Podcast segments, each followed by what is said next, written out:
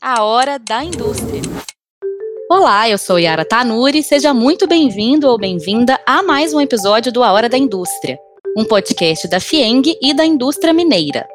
A robótica educacional é um método de aprendizagem focado na pesquisa, descoberta e construção de uma máquina como resultado da aquisição de conhecimentos. E ainda ela tem o poder de transformar o processo de aprendizagem, tornando as aulas mais divertidas e atrativas, Seria então a robótica na escola uma nova perspectiva para a educação? A gente vai entender mais sobre esse assunto conversando com a Sabrina Pereira da Silva. Ela é coordenadora de inovação e tecnologia do SESI aqui de Minas Gerais. E Sabrina, seja muito bem-vinda ao podcast A Hora da Indústria. Olá, Yara. Eu que agradeço por essa oportunidade que teremos aqui de troca. Tudo bem. A gente também vai ter a visão do Ebert Campos Silva. Ele tem 16 anos, é aluno da segunda série do ensino médio da Escola SESI lá de São João del Rei e também é membro da equipe de robótica Atombot, que conquistou conquistou o primeiro lugar na categoria Excelência de Engenharia e ficou em quinto lugar geral no desempenho do robô. E Ebert, tudo bem? Olá, muito prazer estar aqui mais uma vez, falando um pouquinho sobre o trabalho, sobre o projeto que a gente desenvolve aqui no SESI. Vamos saber mais também sobre esse trabalho que ele e a equipe dele fizeram, né? Mas vamos lá, para a gente começar pela perspectiva aí de quem não teve robótica como parte do seu processo de aprendizagem, né? Estou falando de mim. Eu sinto que muitas pessoas podem, inclusive, compartilhar da mesma dúvida que eu. O que, que é de fato robótica, gente, trazida para o campo da aprendizagem nas escolas? O que, que é robótica educacional, Sabrina? Olha, Yara, muito interessante sua pergunta, né? Muitas pessoas, né, nós, assim, adultos, quando ouvimos falar de robótica, a primeira coisa que vem à nossa mente é um robô, não é verdade? E a robótica, né, educacional, ela é um recurso pedagógico, né, que nós utilizamos nas escolas do SESI como uma metodologia de aprendizagem muito focada também, né, além dessa questão técnica, mas focada também na pesquisa, na descoberta, na criatividade, na construção de protótipos, na construção de robôs também, né, visando aí a programação. E nas escolas do SESI, nós trabalhamos com a robótica, nós temos kits específicos de robótica, né, que tem motores, sensores, é, rodas, mas também utilizamos sucatas, plásticos, madeiras, tudo isso contribui para o desenvolvimento da robótica educacional. Então, é uma metodologia de aprendizagem. Sensacional. Se eu pudesse voltar no tempo, mas não posso, né? Então, fica aí para o plano de, de filhos, de repente, né, terem acesso aí à robótica educacional. Agora, a gente está em um mundo cada vez mais tecnológico, né, gente? As tecnologias que interferem não só no, no nosso dia a dia, mas também nas alterações no mercado de trabalho. A gente vem falando muito sobre isso aqui no podcast, inclusive novas profissões surgem e essas profissões surgem acompanhando a introdução dessas novas tecnologias. E aí, Sabrina, eu fiquei pensando muito sobre como que essas tecnologias influenciam também o processo de aprendizagem nas escolas. A gente sabe que a maior parte das escolas, eu acho, né, ainda seguem um modelo tradicional, que é um modelo considerado passivo, né? Depois você me corrige aí se eu estiver errada, eu queria saber o que, que você pensa a respeito disso. Como que a tecnologia pode melhorar o processo de aprendizagem dos alunos? E qual que é a grande diferença entre utilizar a robótica no ensino e o ensino tradicional, digamos assim. Tá, e até para essa sua pergunta, Yara, o Elbert pode até compreender bem a resposta aqui, como aluno, né? Porque hoje, né, a gente sabe que os nossos professores, eles tiveram uma formação acadêmica muito diferente do que está sendo hoje exigido no mercado de trabalho educacional. E ele está sendo um trabalho mesmo de formação em serviço. E os resultados têm sido muito expressivos, porque as tecnologias hoje, né, antes era só um quadro, só tinha um quadro, um giz, uma caneta, e hoje não. Essas novas tecnologias, elas influenciam diretamente o processo de ensino e aprendizagem nas escolas, dando mais qualidade de aprendizagem para os alunos. É, apesar do cenário e a área já estar tá melhorando muito, né, a gente percebe muito um ensino em muitas escolas um ensino muito centralizador. Você usou até esse termo passivo, né? Mas eu uso centralizador, que era muitas vezes focado apenas no saber do professor. Com a inserção dessas novas tecnologias, né, que nós chamamos de tecnologias ativas, né, tecnologias educacionais inovadoras, como por exemplo a robótica, que é o tema aqui do nosso podcast, os alunos eles se tornam também protagonistas desse aprendizado, tendo como papel o professor, né, ali não só um papel de transmissor, mas um papel de mediador, um papel de facilitador desse processo. E os ganhos na aprendizagem são imensos. Eu posso citar aqui, por exemplo, o foco que sai do conteúdo para o desenvolvimento de habilidades e competências tão exigidas hoje no mercado de trabalho, né, na faculdade o desenvolvimento do raciocínio lógico, a questão da criatividade, da resolução de problemas por meio de erros e acertos, porque até então a gente vê na escola que não pode errar. E esse trabalho com as novas tecnologias é o contrário, é a aprendizagem por meio do erro. Envolve também a questão da programação, da curiosidade, do trabalho em equipe, que faz toda a diferença, a gente sabe, né? Seja na sala de aula, seja fora dela. E para o aluno, Yara, eu cito, né, que propicia o desenvolvimento de habilidades de pesquisa, né? Quando a gente fala, por exemplo, da robótica, não é só técnica. Exige muita pesquisa, né, Herbert? Você pode até compartilhar depois comigo essa sua visão. A criticidade, a resolução de problemas deles, eles estão ali o tempo todo trabalhando em equipe. E às vezes eu não vou ter a mesma opinião que a sua, Yara, a mesma opinião com o Herbert. E como que nós vamos nos comportar nisso, né? Então, vários conceitos de diversas disciplinas estão envolvidas ali nesse trabalho. Agora, eu posso resumir, né, sintetizar essa minha fala no seguinte: a resolução de problemas de forma conjunta. Então, o professor ali, né, usando tecnologias, usando inovação na sala de aula, saindo apenas do quadro, ele não vai estar tá dando só a resposta. Né, muitas vezes ele está ali para dar resposta para o aluno. Nesse momento, não. Ele vai estar tá instigando o aluno a buscar resposta, baseado ali no acerto e no erro, criando condições não só de assimilação, mas de discussão, de participação, de criação e solução de problemas, seja entre os alunos e alunos ou entre professores e alunos. Você concorda comigo, Herbert? Sim, e eu acredito que o que é muito legal é que, além disso, há uma valorização muito grande uh, de outras habilidades que o aluno tenha, a não ser aquelas competências, por exemplo, que na escola é avaliado. Você é avaliado em português, matemática, inglês, na robótica, não. Você pode desenvolver uh, diversas coisas diferentes e que serão uh, extremamente úteis ali durante o processo. Então, essa valorização da criatividade do aluno também acho que é algo bastante importante, bastante legal de se citar. Esse processo de construção do aluno em si é muito legal, então, do erro, do acerto, e isso acaba até que nesse processo, até o professor aprende. Então, às vezes, tem coisa que o professor não vai saber e que, tipo, os alunos vão ter que aprender junto, na prática ali. Aí o professor vê que um conceito que ele aprendeu lá na faculdade, o aluno vê um conceito que ele aprendeu na aula, para poder criar algo novo ali que vai resolver o problema da melhor forma. É, é, é uma questão, né? Errar a gente pode, o que a gente não pode é permanecer no erro, não é verdade? É aprender com o erro e criar aí novas estratégias, isso mesmo. Manter sempre evoluindo. Vou aqui fazer né, uma retrospectiva do Ebert, que é aluno da segunda série do ensino médio da escola SESI São João del Rei e membro da equipe de robótica Atombot, que conquistou o primeiro lugar na categoria Excelência de Engenharia e ficou também em quinto lugar geral no desempenho desempenho do robô. Essa competição, gente, ocorreu entre os dias 20 e 23 de abril em Houston, nos Estados Unidos. E essa competição, nada mais, nada menos, é chamada de First Championship. Mas ela também é considerada a Copa do Mundo da Robótica e reuniu 108 equipes de diversas partes do mundo. Herbert, eu já te dei parabéns no início, né? Não só a você, mas também a toda a sua equipe. Eu li aí que a participação no First Championship é o resultado de um ano de trabalho e de dedicação da sua equipe. Mas eu queria saber aí, né, voltando à nossa primeira pergunta que eu tinha feito antes. Primeiro, quando foi seu primeiro contato com a robótica na escola? Eu queria saber se você consegue, mas eu já percebi que sim, se você consegue ter uma visão de como que esse contato com a robótica muda a sua perspectiva, a gente já sabe que sim, né? então, o primeiro contato com a robótica foi mais ou menos ali no primeiro ano do fundamental, onde a gente começa com as pecinhas um pouco maiores, uh, montar mais por diversão, mas que acaba, uh, assim, impulsionando o aluno e, e despertando o interesse dele. Por volta, se não me engano, do terceiro ou quarto ano, já começa a, a complexidade das montagens, das peças serem um pouco maiores.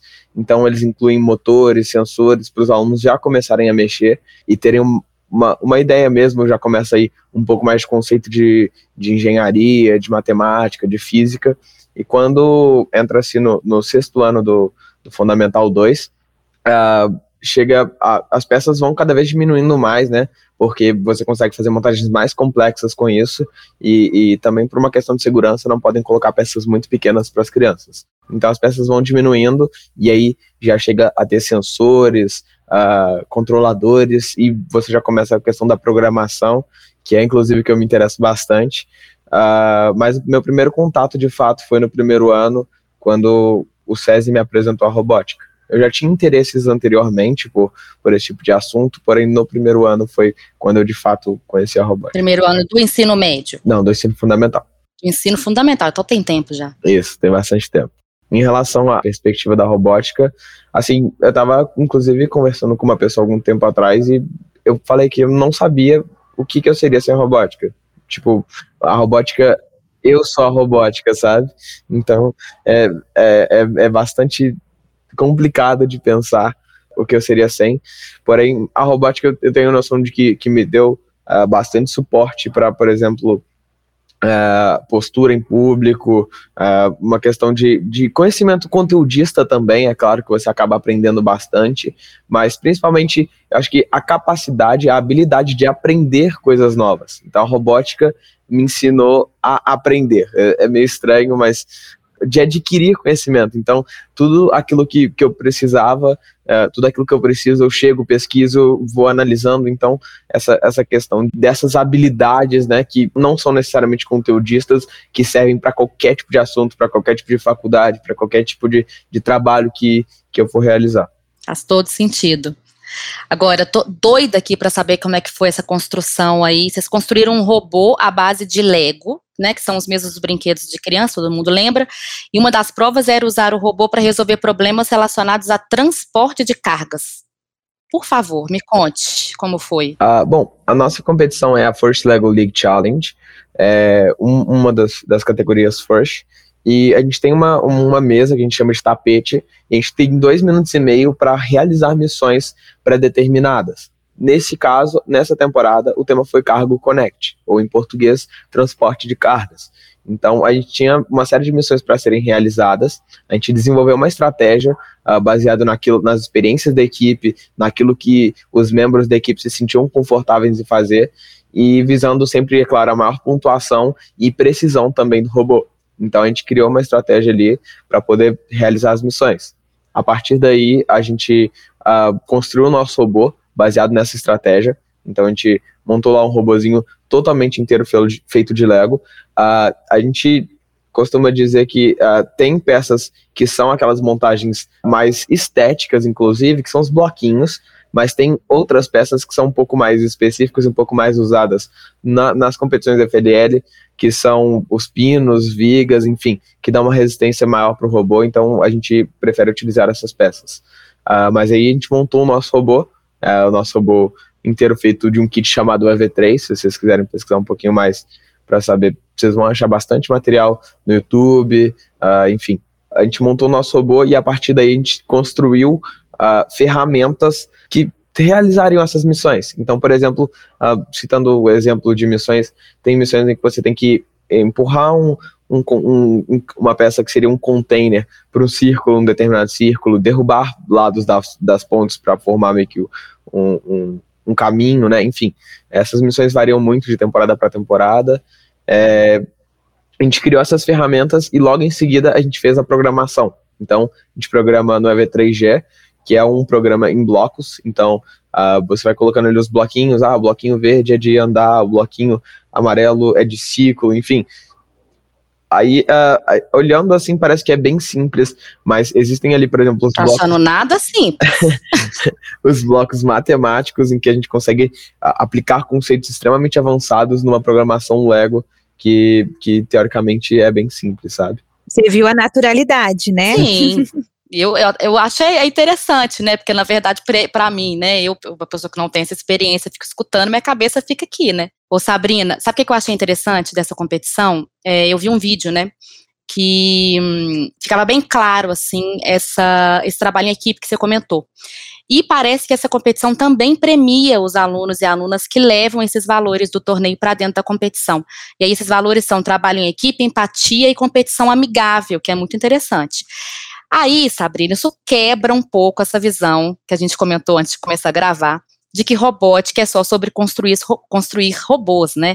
Tem a ver também, claro, tem a ver com ciências exatas, mas tem a ver também com ciências humanas, se a gente pensar aí nesses valores que são premiados pela competição, né? Olha, Yara, totalmente. Nós acabamos de ouvir aí a fala do Elbert, representando todos os alunos do SESI, e não tem como não se emocionar, né? Você percebe que não é só a técnica, com certeza é a formação de seres humanos cada vez mais humanos, né? Então a gente entra nesse aspecto que você disse, que muitas vezes nós temos uma visão que é voltada só para exatas, mas as ciências humanas têm um peso muito grande.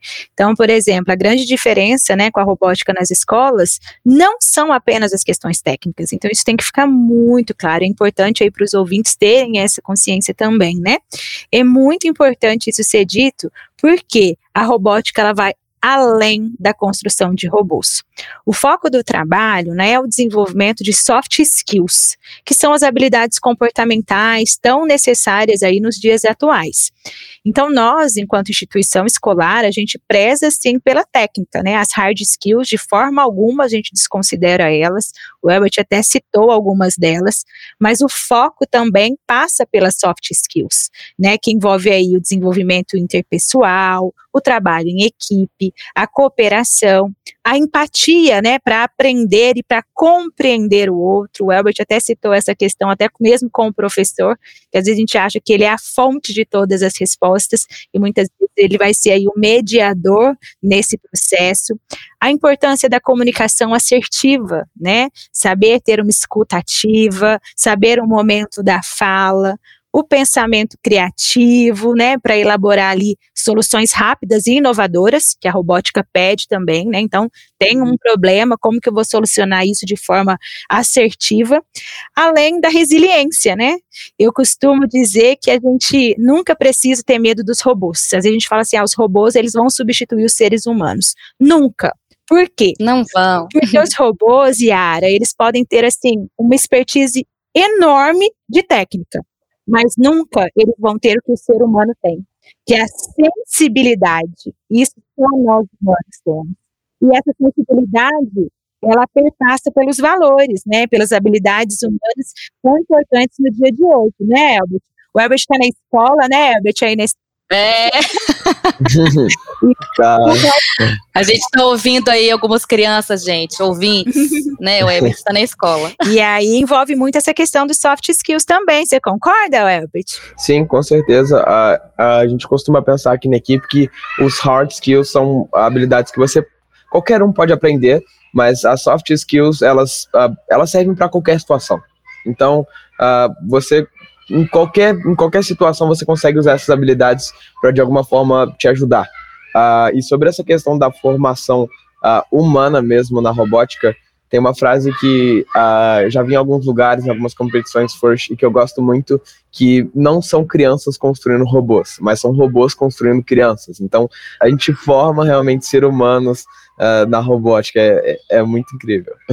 Ô Sabrine, como que você acha aí que esses alunos que têm contato desde cedo com a robótica estarão no mercado de trabalho daqui a alguns anos? Eu acho que a nossa conversa está tão fluida, assim, é, o Ebert tem trazido tanto, né, essas questões já na fala dele, mas eu queria saber de você, assim, qual é a importância que você vê dessa inserção da robótica no ensino, né? Que sonho que seria se todo mundo tivesse esse acesso, né? É um sonho mesmo, porque a gente percebe essa diferença hoje né, enquanto instituição escolar, no dia a dia da escola, e com certeza eles no mercado de trabalho serão um grande diferencial, principalmente no que se refere, né, à inovação e ao dinamismo.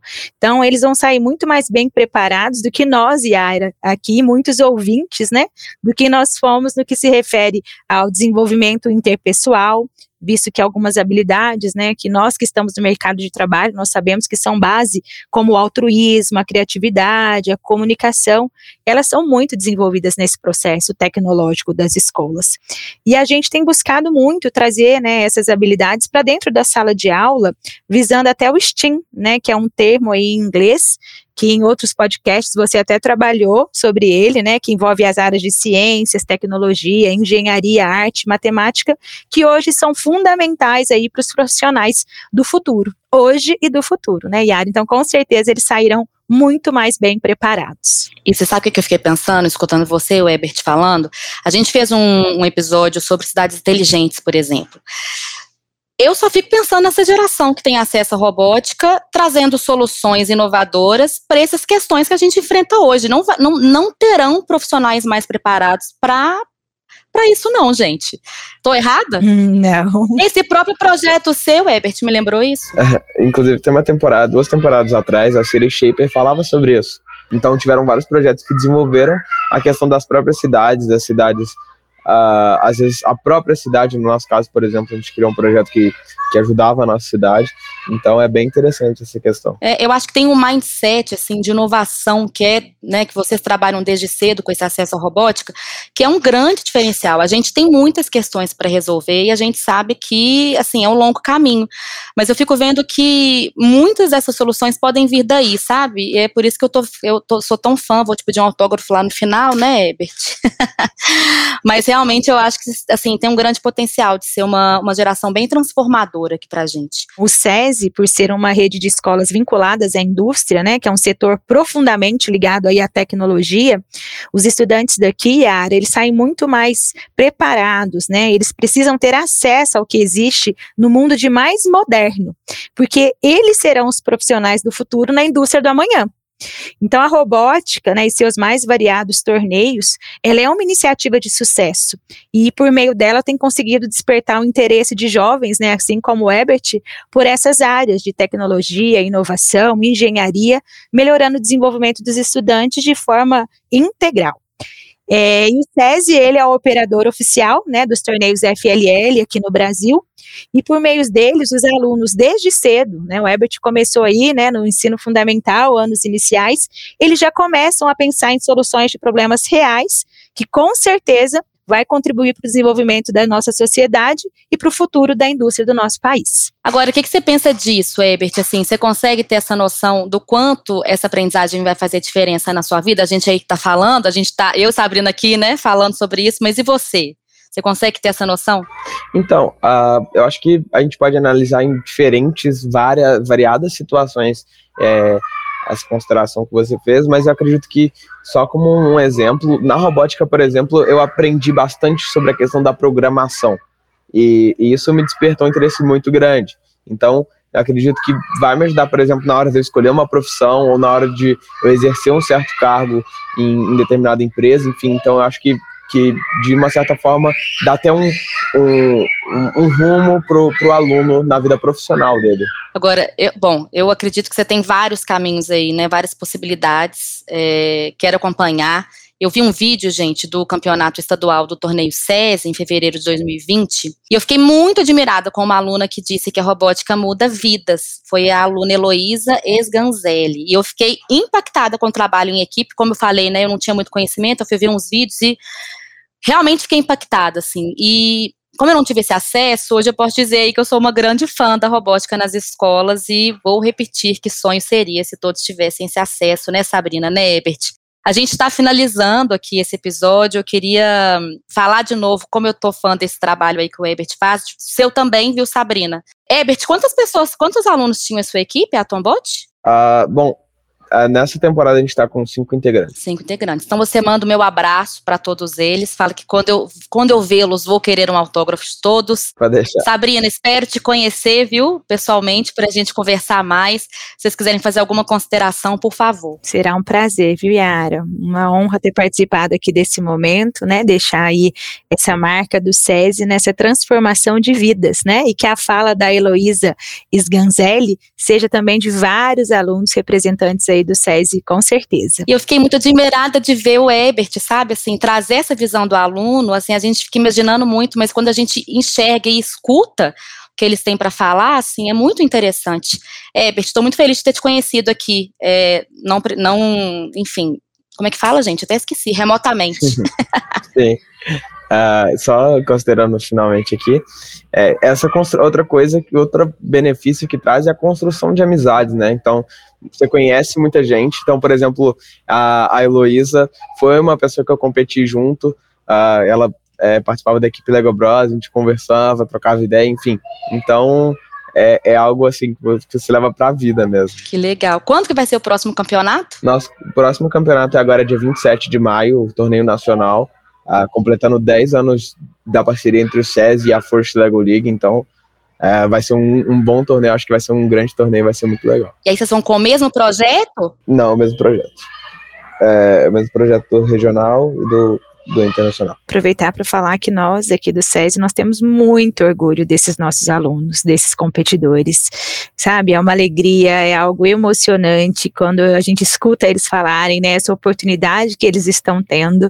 Então, são oportunidades de formação para a vida, né? O Herbert e a equipe estiveram agora em Houston. Quantos alunos gostariam de ter lá, né? Essa oportunidade não apenas capital intelectual, mas eu falo cultural também. Então, é uma formação geral. O Herbert leva isso para sua equipe, todos aí de equipes competidores que estão nos ouvindo, saibam que nós do SESI temos muito orgulho de vocês. E quero notícias depois, hein, desse torneio aí. Muito boa sorte para você e sua equipe, viu, Ebert? Pode deixar.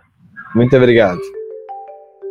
É isso aí, eu espero que você tenha gostado tanto quanto eu do episódio de hoje. A Fieng está no Instagram, arroba Oficial. Você pode acompanhar as notícias também pelo portal da entidade no www.fieng.com.br. Não esquece de seguir o podcast, tem episódio novo toda segunda-feira com muito conteúdo relevante para você.